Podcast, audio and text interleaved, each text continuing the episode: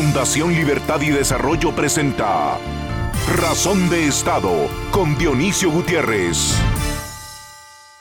La libertad, Don Quijote le dijo a Sancho, es uno de los más preciosos dones que a los hombres dieron los cielos. Con ella no pueden igualarse los tesoros que encierra la tierra, ni el mar encubre. Por la libertad, así como por la honra, se puede y debe aventurar la vida. Y por el contrario, el cautiverio es el mayor mal que nos puede venir. Desde los orígenes de la especie humana ha sido la libertad el factor que determina el éxito o el fracaso, el bienestar o la esclavitud del ser humano. La experiencia nos enseña que solo quienes han perdido su libertad descubren que llega a ser incluso más importante que la vida. Por eso cabe preguntar, ¿por qué a través de la historia, como sucede en demasiados países del mundo, la libertad se perdió o la estamos entregando rápido y fácil? Cabe preguntar por qué quienes la perdieron y quienes la están perdiendo no hacen lo que haga falta para rescatarla. La respuesta es fácil, lo difícil es hacerla realidad. Las tiranías, la opresión del poder, su corrupción, su abuso, su violencia, su infamia, generan miedo y cobardía. En un presente en el que la política se hizo una profesión sucia, disfuncional y desprestigiada, en un mundo donde la mentira, el populismo y la represión son las armas del poder, es difícil para el ciudadano plantar cara al poder. En estos días se define el futuro próximo de Brasil. Están mal, pero podrían estar peor. De la Casa de Nariño en Colombia salió en agosto un presidente que fue una excepción por ser hombre correcto y decente. El problema es que la tierra de García Márquez fue un objetivo para el antidemocrático Foro de Sao Paulo. Con la ayuda de China y Rusia, desde Caracas y La Habana, sabotearon el país, sacaron a Duque y tomaron con Petro el poder en Bogotá. Les faltaba la geografía más estratégica del continente. Ya la tienen. Veremos a dónde llevan Colombia esos piratas charlatanes. El mismo caso se dio con Macri en Argentina y con Piñera en Chile. Macri tuvo cuatro años para limpiar, coser y remendar la hecatombe causada por el peronismo en la tierra de Borges, Gardel y Cortázar. Pero con todo en contra, fue imposible y el pueblo argentino decidió suicidarse por enésima vez. Chile cayó también con los cantos de sirena del populismo. Ya verán las consecuencias. Tenían problemas, pero lo que viene es mucho peor. En Ecuador, rodeado de enemigos y con el sabotaje permanente del Foro de Sao Paulo, Guillermo Lazo da una batalla admirable. Lo que sucede en México, aunque da pena, se entiende mejor. Después de un gobierno como el de Peña Nieto, fue inevitable la llegada del tercermundista Mesías tropical. Esperemos que si en el 24 hay elecciones libres en la tierra de Vicente Fernández, el pueblo mexicano rescate el rumbo y elija de una vez por todas un presidente que esté a la altura de las oportunidades de ese gran país. Y así, los pronósticos recientes se hicieron realidad en más de media docena de países del continente llegaron al poder grupos populistas de izquierda radical, igual de incapaces y corruptos que sus antecesores de supuesta derecha, con el agravante de que no tienen idea de la complejidad del proceso económico y van con la intención de perpetuarse en el poder. La debacle que avanza en la mayor parte de América Latina se debe a la complicidad de unos y otros problema es sistémico y las reparaciones no vendrán fácil. La solución pasa por el ciudadano, por revalidar la política, por hacer valer el derecho natural. La solución está en devolver a la libertad la prioridad máxima que tiene, porque sin libertad integral el ser humano pierde su calidad de ser humano. A continuación, el documental En Razón de Estado En los últimos días del año 2000, cuando estábamos a punto de ver la luz del siglo XXI, era evidente que las democracias en América Latina venían aprendiendo a caminar y a funcionar. Pero en lugar de corregir sus faltas, mejorar las formas y fortalecer las prácticas republicanas, permitieron y facilitaron la llegada del socialismo del siglo XXI a la región al mando del dictador venezolano Hugo Chávez con la complicidad de los Castro desde la vetusta, corrupta y criminal tiranía cubana. En los primeros 10 años del siglo XXI, la frustración de los pueblos latinoamericanos con la corrupción de la derecha y el insuficiente crecimiento económico los llevó a votar por la opción populista de izquierda. Así, llegaron al poder Chávez, Kirchner, Evo, Correa, entre otros. Estos populistas llegaron al poder a través de elecciones razonablemente libres, pero desde sus primeros días en el gobierno, con un discurso de lucha de clases, corrupción desbordada y usando los dineros de los altos precios del petróleo y otras materias primas, iniciaron el desmantelamiento de la escasa institucionalidad democrática que se había construido con el objetivo de instalar dictaduras al estilo cubano, pero con mucho dinero mientras duraba la fiesta. Violar la norma democrática y robar, regalar y votar dinero fue fácil para aquellos populistas. Las consecuencias están a la vista. Las democracias y las economías de América Latina son frágiles e insuficientes. Hasta antes de la pandemia se pensó que nuestros países volvían a la racionalidad democrática, pero en el nuevo ciclo electoral, desde México hasta la Argentina, la mayoría están votando por una medicina que ha demostrado ser peor que la enfermedad. La solución no está en discursos de choque, nuevas constituciones, estados plurinacionales o cancelación de libertades. Estas son las excusas que usan los autócratas, de izquierda o derecha, para concentrar poder y dinero.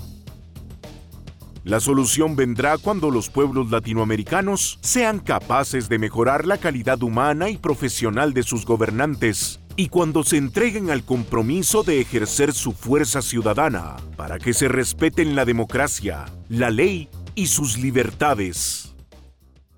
Hoy está volviendo al poder la izquierda populista, pero en medio de una alta fragmentación política, sin recursos económicos y con la inflación más alta en cuatro décadas. Es predecible el desenlace. Brasil elige presidente el 30 de octubre las dos opciones son malas para Brasil, para América Latina y para la democracia. Sin embargo, no se debe olvidar que uno fue el gran cómplice en el montaje del destructivo socialismo del siglo XXI en América Latina. El otro está lejos de ser un estadista y con su estilo de hacer política le hace un flaco favor a la democracia republicana y liberal. Pekín Moscú y el Grupo de Puebla necesitan al fundador del Foro de Sao Paulo para tomar el control en la región y esto es muy mala noticia para la democracia y la libertad del continente. Al final, los pueblos tienen el soberano derecho a equivocarse. Lo que no pueden ni deben perder nunca es su derecho a cambiar gobernantes en cada elección y a exigir que éstas sean libres, democráticas y transparentes. A continuación, una entrevista exclusiva en Razón de Estado. La historia política del mundo está marcada por ciclos, avances y retrocesos. Dicen que la vida es cuestión de saldos y qué mejor que a uno le toque vivir cuando las cosas van bien y el saldo es positivo. Será cuestión de suerte y destino, pero al final a cada quien le toca lo que le toca. América Latina está navegando un siglo XXI turbulento. Tenemos graves problemas sociales y desafíos económicos extraordinarios. Sin embargo, lo que más nos complica, nos detiene y nos lastima es la política, nuestra incapacidad de gobernarnos mejor. Para hablar sobre los procesos electorales, rumbo, desafíos y amenazas y oportunidades para América Latina, tengo el privilegio de presentarles al expresidente de Bolivia, Jorge Tuto Quiroga. A los 37 años llegó a ser el vicepresidente más joven de la historia de su país y en 2001 llegó a la presidencia de Bolivia. Los avances en su país durante su presidencia son relevantes. Es ingeniero industrial de una de las más prestigiosas universidades de Estados Unidos y tiene una maestría en administración. El presidente Quiroga es un estadista respetado en el mundo y un incansable activista por las causas de la democracia y la libertad. Presidente Quiroga, bienvenido a Razón de Estado. Gracias, Dionisio. Buenas noches. Un gusto como siempre. Muchas gracias. En el ciclo electoral que vive América Latina estamos dando un brusco y peligroso viraje hacia la izquierda populista, en el marco de una compleja eh, conflagración geopolítica en la que participan Pekín, Moscú y el Foro de Sao Paulo. ¿Cuáles son los peligros y las consecuencias? Dionisio es un momento particularmente crítico para la región, pero creo que hay que analizarlo en perspectiva.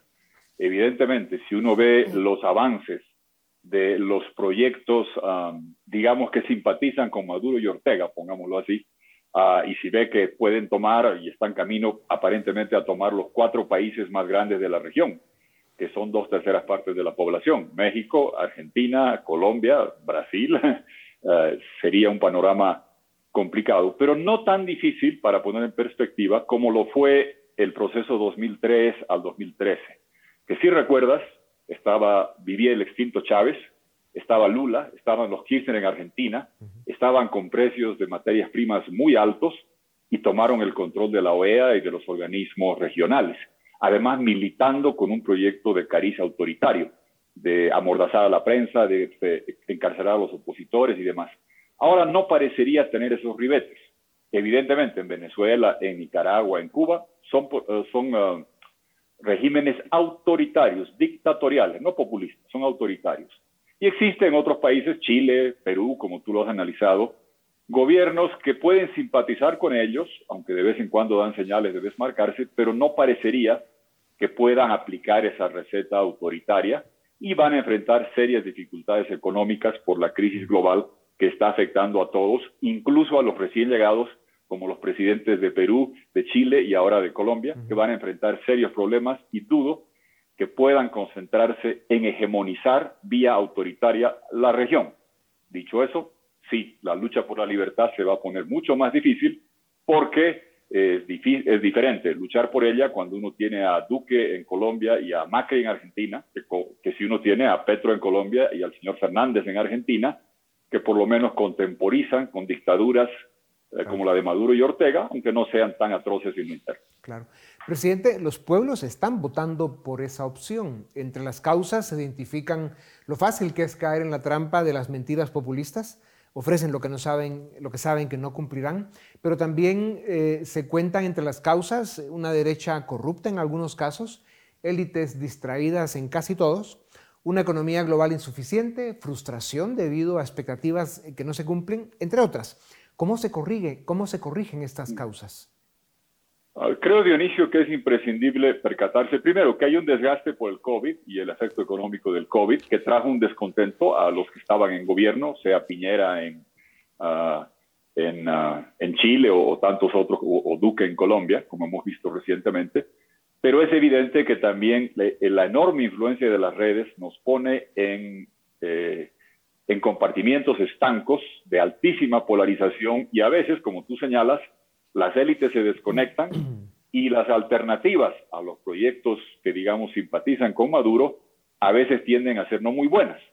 No voy a entrar, tú sabes de qué estamos hablando, la candidatura de centro derecha, por llamarlo algo, en Perú, en Chile, no eran las más potentes en términos de proyección eh, electoral. Entonces ese descontento, esos eh, desaciertos han llevado a esto que se está viviendo. Pero si algo va a quedar claro en los meses que se vienen, Dionisio, es que se va, la situación económica va a empeorar, porque estás con los coletazos del COVID aún vigentes y estás con una crisis planetaria que hemos vivido en el pasado. Yo le llamo siempre la crisis de las tres Cs, que las crisis de las tres Cs son consumen a los gobiernos, comida, combustible y cambiario. Están subiendo la comida, está subiendo el combustible, la energía, la electricidad, por todo lo que ha pasado en el mundo, cadenas de suministro, por la Rusia, Ucrania, los granos, eh, la falta de petróleo ruso y gas ruso, en fin, todo lo que está pasando, comida, combustible y cambiario. Porque Estados Unidos, como tú bien sabes, encendió la aspiradora de la Reserva Federal, que está succionando los dólares, devaluaciones, inflación en nuestros países. Y fíjate, Dionisio, ya no es solo en Argentina, en México, en Colombia, en Brasil, es en Inglaterra, en Italia, eh, en tantos otros lugares. Entonces llegan meses muy complicados porque se están incrementando comida y combustible y están cayendo el tipo de cambio, el sistema cambiario de monedas y vendrán tiempos aún más complejos. Presidente, la catombe del chavismo en Venezuela, la devastación del peronismo en Argentina, Lo que intentaron hacer en Bolivia y Ecuador pareciera no ser suficiente para que los pueblos tomen una posición más defensiva para evitar la destrucción que el populismo provoca. La corrupción no tiene ideología, la hay de izquierda y derecha. ¿En qué está fallando eh, la democracia liberal? ¿En qué están fallando los sistemas de justicia y la división de poderes? Para mí, Dionisio, lo esencial es que eh, no se pudo contener a los elefantes. Cuando no puedes contener a los elefantes, es muy difícil que no entren los zorros, los lobos o los animales pequeños. Si tú abres un restaurante y dices, eh, prohibido que entren animales a este restaurante, y aparecen dos elefantes o tres, Venezuela, Cuba, Nicaragua, ¿con qué autoridad moral vamos a quejarnos de abusos en Bolivia o de abusos en cualquier otro lugar? Eh, las, como se dice, las víboras es por la cabeza. Y el problema de la región es que en estos años, a pesar de la atroz, ah, de la atroz destrucción de la economía venezolana, de la persecución sin límite, ahí sigue Maduro y la región se ha resignado. Y estamos en puertas de algo muy complicado, Dionisio. Esto se va a poner peor. Estamos camino a que en la OEA puedan readmitir a Maduro. Si vemos un escenario, primero de enero del próximo año, eh, presidente Lula en Brasil, López Obrador en México, Petro en Colombia, Fernández sigue en Argentina, está claro de que vienen a tomar la OEA. Y primero toman eh, la embajada que tiene hoy Guaidó todavía en la OEA, la reponen a manos de Maduro, tienen el voto de Lula, cambia la correlación de fuerzas eh, y sacan al secretario general. Tú dirás, es difícil. Bueno, parecía más difícil que cambien al presidente del BID, más allá del, del error de origen, y se acaba de lograr. Entonces, puede venir una embestida donde regímenes como el de Maduro han aprendido que a la OEA la controlas o te sales. Se salió. Pero ahora, si la puede volver a controlar, y ahí llega el peligro de gobiernos que no son autoritarios, pero que contemporizan con Maduro, puede volver a tener a Nicaragua, a Venezuela y a la misma Cuba sentadas en el seno de la OEA, y ahí te dirás para qué sirve la Carta Democrática, de absolutamente nada. Sí, claro, esas democracias que están mucho más maquilladas que los eh, gobiernos autoritarios son hasta más peligrosas. Presidente, el socialismo del siglo XXI ha hecho un daño incalculable a América Latina en términos de pobreza y debilitamiento institucional, pero también algunos autoproclamados políticos de derecha corruptos han hecho mucho daño y han facilitado la llegada de esa izquierda populista. ¿Qué deben hacer los, las auténticas derechas liberales para desmarcarse de estos personajes y rescatar la política? Yo creo, Dionisio, entender lo siguiente, que tenemos que dividirnos entre los que somos de derecho y los que somos del capricho. Esa es la línea divisoria fundamental hoy. Como tú señalas, yo hice el informe de la auditoría electoral de la OEA cuestionando la reelección inconstitucional del derechista Juan Orlando Hernández, hoy eh, el hondureño que está preso por narcotráfico, y la firmé con mucho gusto porque violar la constitución para quedarse en el poder es malo cuando lo hace el derechista en Honduras o el autoritario comunistoide en Nicaragua o, lo que se hizo en Bolivia. la línea divisoria debería ser el derecho o el capricho, el Estado de Derecho o estar sometidos al capricho de un autócrata que puede venir a imponer cualquier cosa. Salvador, yo no sé en qué, si decirle de izquierda o de derecha, pero sé que no es de derecho, porque toma el Congreso, defenestra la justicia, y dice en contra de lo que señala la Constitución, me voy a reelegir. Entonces yo creo que debemos en la región entender que la línea divisoria hoy por sobre todo está entre lo que queremos vivir con elecciones libres y justas, con instituciones independientes, apegados al derecho, con la oposición sin ser criminalizada, sin perpetuarse en el poder, y los autoritarios que son ambidiestramente autoritarios, Dionisio, con las dos manos sojuzgan la democracia y destruyen la convivencia. Presidente Quiroga, Gustavo Petro llegó a la presidencia de Colombia en agosto. Lo que ha hecho y enseñado apunta a grandes peligros y amenazas para Colombia y para América Latina. Recientemente dio un discurso en Naciones Unidas que escandalizó a muchos. ¿Cuáles dirías que fueron los temas más preocupantes? A ver, eh, como un país que produce coca, cuando desde mucho antes que Colombia, Pablo Escobar empezó a importar la hoja de coca de Bolivia a Colombia, cansado de venir a comprar aquí la pasta base de mi país. Colombia importó la coca. Y escuchar a un presidente de Colombia decir que la coca en la selva es una forma de luchar contra el cambio climático es, ah, uno queda anonadado y turulato cuando escucha eso. La coca es lo que más destruye el medio ambiente. Requieres toda clase de precursores, los echas en ríos, se come la selva. En Bolivia, para extender el cultivo de coca, Morales intentó, con la corrupción de la vallato brasileña, hacer una carretera en medio de la selva para deforestar los árboles y ganar más terreno para plantar la coca que se come la tierra. Tú conoces mucho de agricultura. La coca se come la tierra y tienes que ir extendiendo el territorio. Los químicos destrozan los ríos.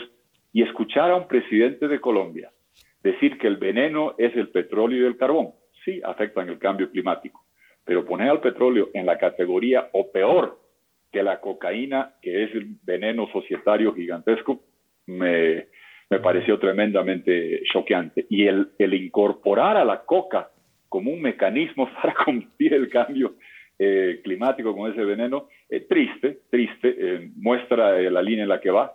Y ahora claramente ha decidido privilegiar todo, a nombre de privilegiar lo comercial, restablecer la normalidad, normalizar a Maduro en, en Venezuela. Y ahí seguramente verás pronto que intentan retomar el espacio de Maduro en la OEA, reintegrar a Ortega en la OEA a nombre de trabajar juntos y seguramente defenestrar al Almagro y tomar la OEA como buscan, eh, lo están empujando varios gobiernos eh, de la región, usando el caso de mi país, tristemente, y lo que pasó acá en el 2019. Claro. Como dices, vienen tiempos de grandes desafíos. Presidente, el péndulo de la política es inevitable. Se entiende que después de un gobierno como el de Peña Nieto en México, llegará AMLO, que está retrocediendo no solo a México, sino a todo el continente. Después de cinco presidentes en cinco años en Perú acusados de actos de corrupción, llegó al poder el señor del sombrero de la mano de la izquierda radical. Y así hay otros casos. Piñera en Chile, ya lo comentabas, y Duque en Colombia también, fueron dos presidentes serios, responsables, correctos y decentes. Fueron presidentes de derecho, como tú les llamas. Claro, con errores y problemas que necesitan varias décadas para resolverse. No tenían varita mágica. ¿Existe alguna forma de diferenciar los buenos gobiernos de los malos eh, para la gente? Eh, las redes sociales y la forma en que se manipula la información y la verdad. ¿Se trata de un problema de desinformación y manipulación? Recurro a una frase de Felipe González. Democracia no te garantiza buenos gobiernos. Lo que debe garantizarte es que si es malo lo puedes cambiar en la próxima elección. Esa es la esencia de la democracia. Y seguramente si persiste, se sobrevive la democracia en Perú, que yo creo que debería ser así, la gente en Perú optará por otro camino. Eso es lo, lo, central, Dionisio. En Venezuela, en Nicaragua, no existe alternativa. La falta de alternativas causa resignación, aceptación y finalmente sumisión. Lo que siempre debemos luchar es por preservar el Estado de Derecho, elecciones libres, instituciones independientes, sin fraude. ¿Para qué? Aquel mal gobierno que no sepa enfrentar las dificultades pueda democráticamente ser cambiado y no se enquiste en el poder pretendiendo que la reelección es un derecho humano o violando la Constitución, aprovechando una popularidad que siempre es efímera y temporal. El presidente de Ecuador, Guillermo Lazo, es el otro caso de un hombre serio, capaz y comprometido con la democracia y el desarrollo de Ecuador. La izquierda populista de, Correa y la dictadura criminal de Caracas están haciendo todo lo posible para que el gobierno de Lazo fracase, solo porque ha hecho esfuerzos extraordinarios y, muchos sacrificios para conciliar, ha sobrevivido. ¿Cuál es tu diagnóstico para Ecuador, presidente? como todos los países, vamos a enfrentar esta combinación de las tres Cs que te decía, incremento del precio de la comida, incremento del precio del combustible, o tú sabes bien, que una forma de que no incrementen es subsidiar y fiscalmente eh, se determina la chequera con los subsidios. Y también la cuestión eh, cambiaria de devaluación. Ecuador, además de todo lo que hemos señalado, tiene el problema de que está dolarizado, lo cual significa que cuando los vecinos, Colombia, Perú, Chile, devalúan, hacen más eh, competitivas sus exportaciones y Ecuador no tiene ese resorte. La única forma de preservar competitividad es vía un masivo ajuste fiscal que se torna muy difícil en estos tiempos.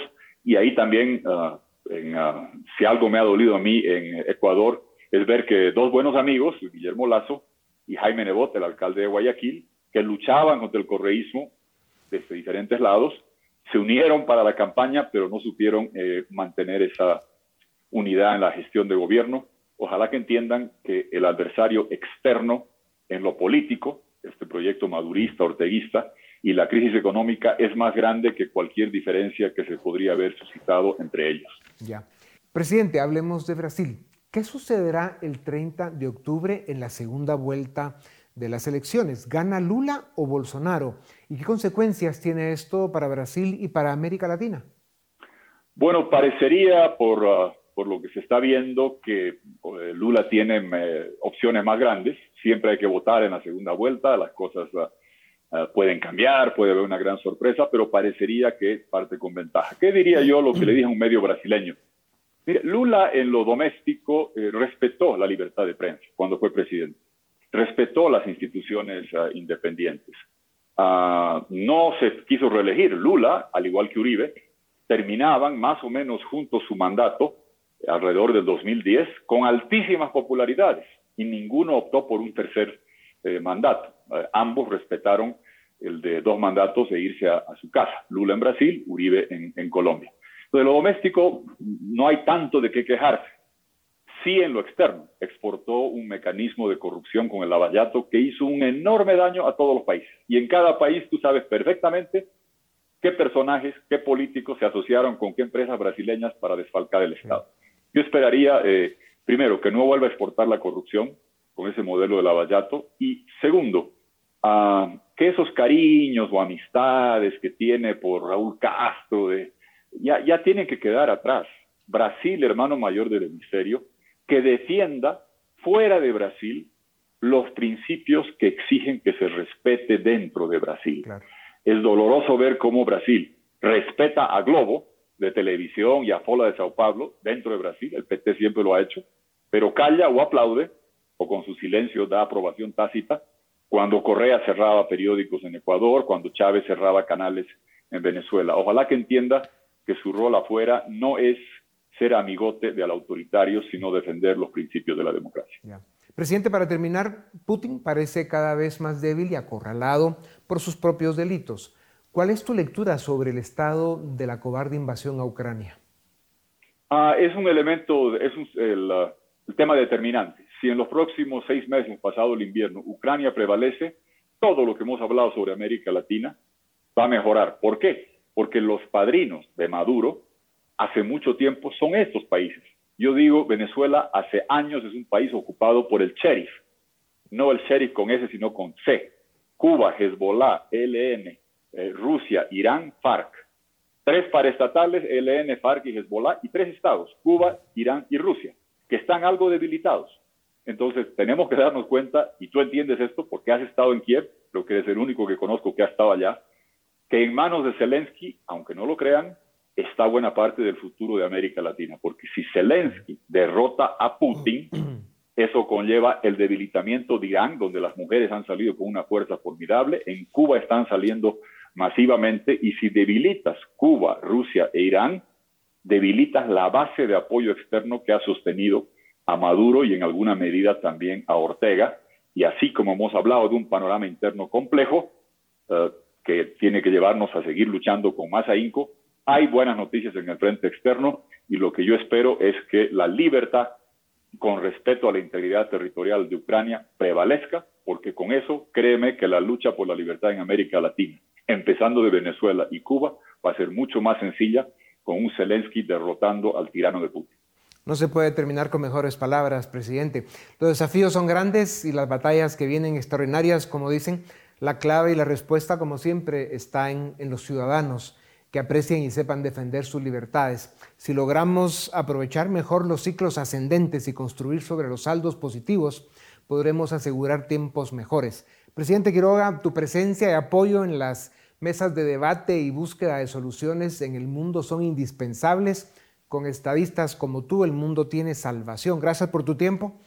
A ustedes también gracias por acompañarnos una vez más. Esto es Razón de Estado.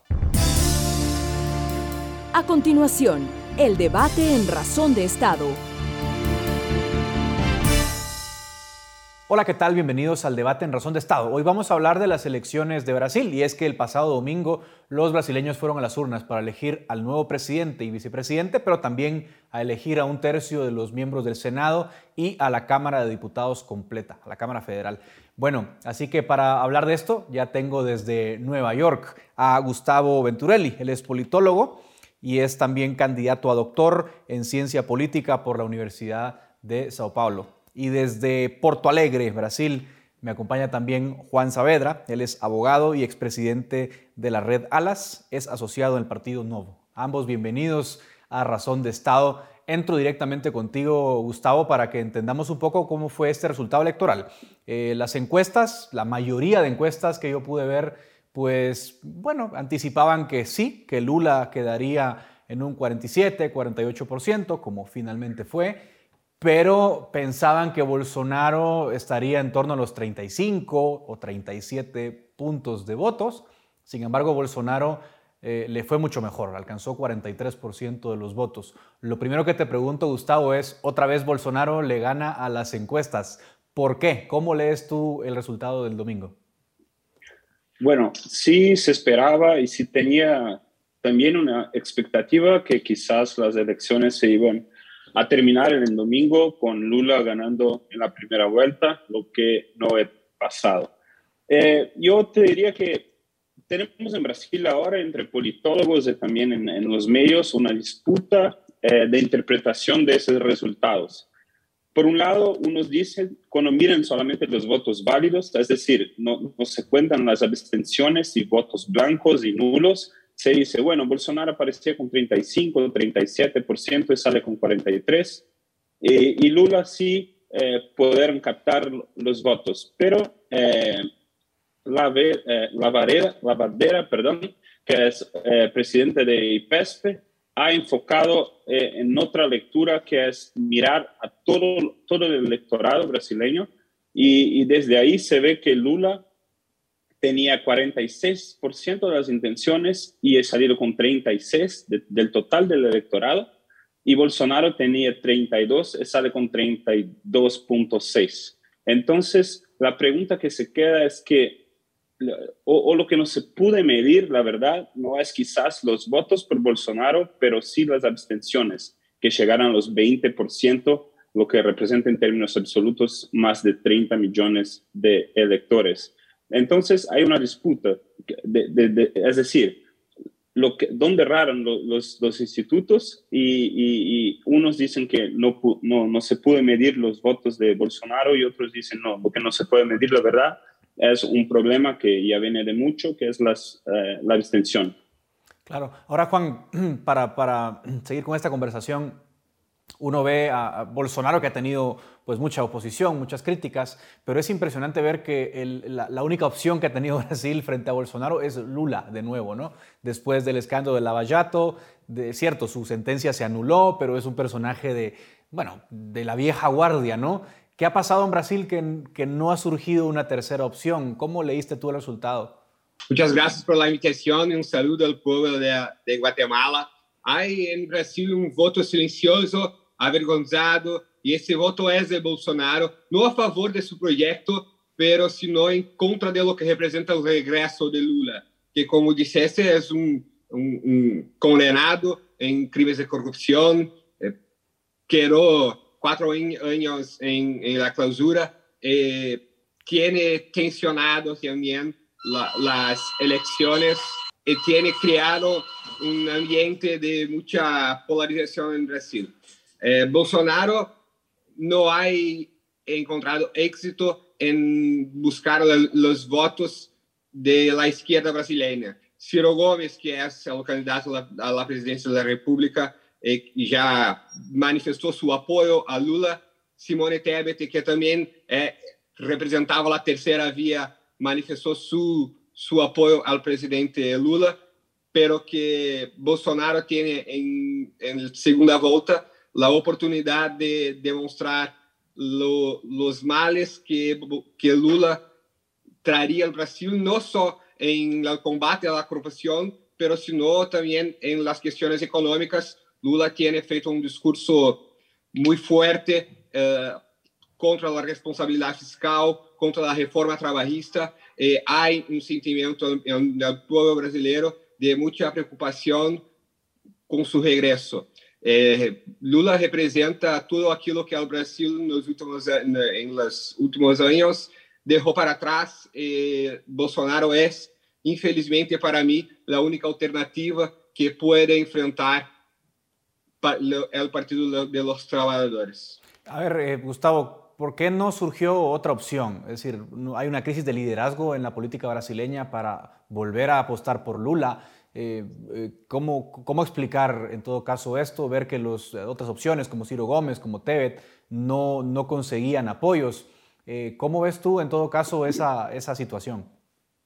Bueno, a mí de verdad que no me sorprende porque Brasil es un, tiene un sistema partidario muy fragmentado, uno de los más fragmentados del mundo, son 32 partidos en Brasil, entonces es muy común que tengamos muchas candidaturas. Este año, por ejemplo, tuvimos 11 candidatos a la presidencia y es sabido en la ciencia política que sistemas pluripartidarios, eh, generalmente las elecciones se van en torno de dos candidatos principales. Entonces, con eso no hay sorpresa. Eh, pero yo diría que si comparamos con los resultados de 2018, los votos están más concentrados en los estos dos candidatos que son Lula y Bolsonaro. Lula y Bolsonaro salieron de la primera vuelta con 91% de los votos. Entonces, está muy polarizado en torno de los dos. Eh, eh, además de eso, diría que Ciro Gómez eh, tuve un, muy poco éxito, sale muy mal de la campaña y Simone Tebet aparece como un hombre que sí puede ganar fuerza en los próximos ciclos electorales quizás. A ver, quiero pasar un poco a hablar del Congreso, porque hablando de fragmentación, ¿no? En Brasil siempre ha habido fragmentación en el Congreso, la va a haber de nuevo. Pero si vemos rápidamente los resultados, Juan, em, realmente el partido de Bolsonaro sale fortalecido, ¿no? Es decir, gana algunos escaños, no tiene la mayoría, pero gana, gana escaños. De los 513 eh, asientos, el partido Bolsonaro consigue 96 en la Cámara y de los 81 del Senado logra 15, o sea, 8 asientos más de los que tenía antes, ¿no? Entonces, parece que el bolsonarismo echó raíces ya en la política. ¿Cómo ves tú? el Congreso que viene? El efecto de Bolsonaro este año en las elecciones del Congreso es el mismo efecto de 2018. El Bolsonaro también eligió un gran número de parlamentarios, un gran número de diputados para, para el Congreso Nacional. Eh, este año hace el mismo resultado. Eh, una curiosidad es que los, bolsonaristas no están en un, en único partido estão espalhados em vários partidos que so, sumam su, su, suas campanhas, seus discursos ao, ao bolsonarismo. Pero também tem uh, em Brasil uma questão que caso, Lula seja eleito presidente da República, ele tem a habilidade, e já hace isso em outros momentos, de conseguir falar, de conseguir conversar e dialogar, e inclusive eh, los, los, parlamentares por Bolsonaro en 2018 crearon una, una, una cisión en el PSL, Partido Social Liberal, que fue el partido que Bolsonaro fue candidato. Eh, no, creo que, no creo que Lula tendría una dificultad, una dificultad de gobernar, pero por la, por la habilidad y por la capacidad de diálogo. Y en, en otro escenario, Bolsonaro electo, ella quería mayoría en el Congreso para hacer las reformas que no, no fueron feitas en, en, en, últimos años y también tendrá una fuerza política para hacer el enfrentamiento al Supremo Tribunal Federal, que es una de sus principales pautas en estas elecciones. A ver, eh, Gustavo, ¿tú cómo ves en todo caso la elección? Es decir, está abierta, ya hablaremos luego de cuáles son los pronósticos para la segunda vuelta, pero eh, si gana Lula o si gana Bolsonaro con el Congreso que van a tener, eh, ¿quién lo tiene más fácil? O, los dos crees tú que serían capaces en todo caso de lograr las mayorías y no hay mucha diferencia si gana uno u otro? Ah, yo creo que, eh, como dijo Juan, sí, Bolsonaro tuvo mucho éxito en las elecciones legislativas, pero igual Lula, Lula también es un, líder muy hábil y, he demostrado eso en sus gobiernos anteriores. Entonces, como, como dijo yo antes, es un, es, un, es un sistema partidario fragmentado. Entonces, tenemos ahora creo que un número de 9.3 partidos efectivos que tienen representación real adentro del Congreso. Eso ha bajado mucho en los últimos años. Eso es debido a nuevas reglas electorales de, de, barrera. Eh, pero creo que ambos pueden sí gobernar con cierta tranquilidad, aunque Lula tenga que ceder un poco más de su, de su proyecto político eh, a los otros partidos eh, eh, si gana, que es lo mismo, la verdad, que Bolsonaro ha hecho en los últimos años con lo que llamamos en Brasil del, del Centrão, este grande bloque de partidos de centro. A ver, ahora para ir haciendo los pronósticos a la segunda vuelta, Juan, es decir, ¿cuáles van a ser esas claves? Y quiero preguntar lo mismo a los dos. sé que han sumado apoyos a algunos. acabo de ver que Fernando Enrique Cardoso, por ejemplo, ha dado su apoyo a Lula, Sergio Moro ha dado su apoyo a Bolsonaro. ¿Cuáles son las claves Juan, para, para la segunda vuelta? ¿Cómo lograrían, en todo caso, eh, eh, digamos, conquistar el voto necesario para ganar la presidencia, Bolsonaro o Lula? Perfecto. Eh, como dijo en la, la, fala inicial, Bolsonaro puede beneficiarse del voto silencioso y avergonzado y también de la sensación de miedo que representa el regreso de Lula. No es que el proyecto de Bolsonaro sea lo que Brasil necesita y quiere, pero é um voto contra Lula, não é um voto a favor de Bolsonaro, é um voto contra Lula, é um voto contra o PT. É, existe em, em, Brasil um, um, a própria militância do PT cria um, um ambiente de, uh, de extrema extrema guerra com todos os que não apoiam Lula, com todos os que não apoiam o projeto de, de poder do PT. E creio que a, a, a forma como como Lula, como su, su militancia, agredido Ciro y sus electores, tienes agredido Simone y sus electores, tiene, tiene una tendencia a que la abjeción al PT, la abjeción a Lula, fortaleza Bolsonaro como, como una opción no, no mejor, no la, la, la, que se quiere, la que se precisa, la que necesita, se necesita el Brasil, pero sino una, una opción contra Lula, contra o que representa el regreso de PT al poder, que para, para la población es, es muy claro, es un proyecto de corrupción, es un proyecto que no, no traerá beneficios económicos al Brasil. Ahora, Gustavo, si, si, quisieran ganar Lula o Bolsonaro la presidencia, ¿qué tienen que hacer? ¿Qué apoyos en todo caso tienen que conseguir? Y eh, ¿Cómo ves tú que en todo caso están haciendo las cosas o, van a hacer las cosas a partir de ahora? Bueno, lo que tienen que hacer es la pregunta de un millón de dólares, pero eh, yo te diría que históricamente, desde que tenemos la posibilidad de reelección en Brasil, ningún candidato que sale de la primera vuelta en primer lugar he perdido, así que Lula sigue favorito. Eh, otra cosa que creo es muy importante tenernos en cuenta ahora es que el rechazo a Bolsonaro es mucho más, más alto que a Lula. Entonces, para, para, para que, que, Bolsonaro salga victorioso de, de, esta segunda vuelta, está, me parece muy difícil. Además, lo que decías de apoyos que tienen que conquistar en otros sectores de la sociedad, eh, Lula he ganado apoyo de, como hiciste, de Fernando Enrique Cardoso, que es su adversario histórico, y también ahora Simone Tebet del MDB va a apoyarlo, y el partido de Ciro Gómez, PDT, también he apoyado a Lula y otros nombres muy importantes del, del PSDB, que es el partido de Fernando Enrique Cardoso, como eh, José Serra y, y Tasso Gereissati han ya apoyado a Lula.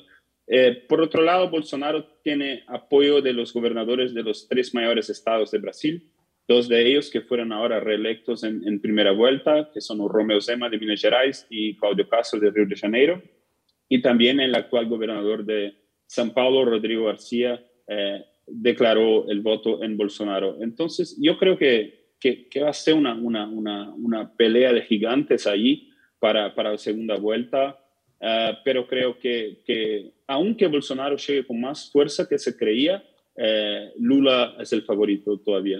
Y para cerrar, Juan, te quiero hacer dos preguntas. La primera es, ¿cuál es tu pronóstico? ¿no? ¿Tú qué, quién crees que gana? Y la segunda es, si gana Lula, eh, ¿cuál es tu visión? ¿Eres más eh, optimista en el sentido de que él eligió a Alkin para centrarse un poco? ¿Tú crees que va a ser un Lula más centrado o crees que va a ser un Lula más eh, tirado a la izquierda? ¿Cuál es tu, tu, sensación, Juan? Eu, eu concordo com, com Gustavo que a, a, a perspectiva de Lula sobre todo por ter terminado la primera vuelta en primer lugar, tiene una fuerza y tiene la, las mejores posibilidades de, de, de, lograr éxito en las elecciones. Pero yo creo que Bolsonaro tiene ahora, eh, inclusive por eh, ter en sus manos los beneficios asistenciales que eh, están hoy pagando los brasileños, la, la posibilidad de mostrar y moderar su discurso apesar de não ser sua su, su característica, mas é uma possibilidade. Se queres vencer as eleições, moderar seu discurso é essencial e, e, e buscar o voto silencioso, eh, como disse, o voto envergonhado, para que, que, que pueda ultrapassar Lula nas eleições. Se Lula vencer uh, as eleições no Brasil, creio que teremos uh, um Lula se um Lula não moderado, não creio que, que Lula está em um momento de moderação, creio que Lula tem um, um, um, um projeto de, de fazer, de fazer o Congresso trabalhar como eh, ha feito em outras vezes, de defender sua renda econômica, defender a, a, a quebra do teto de gastos, a responsabilidade fiscal. Não, não haverá em governo de Lula, e, e creio que fará um governo como fuese los cuatro, los cuatro gobiernos de PT en Brasil, con Lula y Dilma, un gobierno voltado al asistencialismo, un gobierno voltado inclusive para fortalecer el proyecto del Partido de los Trabajadores, que es o que Lula cree, que es o que Lula uh, uh, acredita, para que pueda también uh, iniciar la, creación de, su, de sucesión. Lula ha hecho isso com Dilma e creio que Lula também pensa, até por sua avançada idade, eh, de criar uma, uma sucessão para que, que seu projeto permaneça e se mantenha, porque não creio que não creio que PT hace apenas um governo. Nunca foi em, em, em, em, los, lo, em Brasil, em Brasil, PT nunca fez um governo. Sempre criou uma, uma, um sistema para para permitir suas reeleições. Então, creio que não haverá uma, uma moderação de Lula, mas creio, creio que haverá muito diálogo com o Congresso para fortalecer su, su proyecto y su partido. Pues bueno, estaremos pendientes de lo que pase el próximo 30 de octubre, cuando los brasileños vayan a las urnas a votar en segunda vuelta. Así que agradezco mucho a Juan Saavedra desde Porto Alegre y a Gustavo Venturelli desde Nueva York por ayudarnos a entender mejor lo que está pasando. Hasta aquí llega el debate en Razón de Estado. Razón de Estado con Dionisio Gutiérrez es una producción de Fundación Libertad y Desarrollo.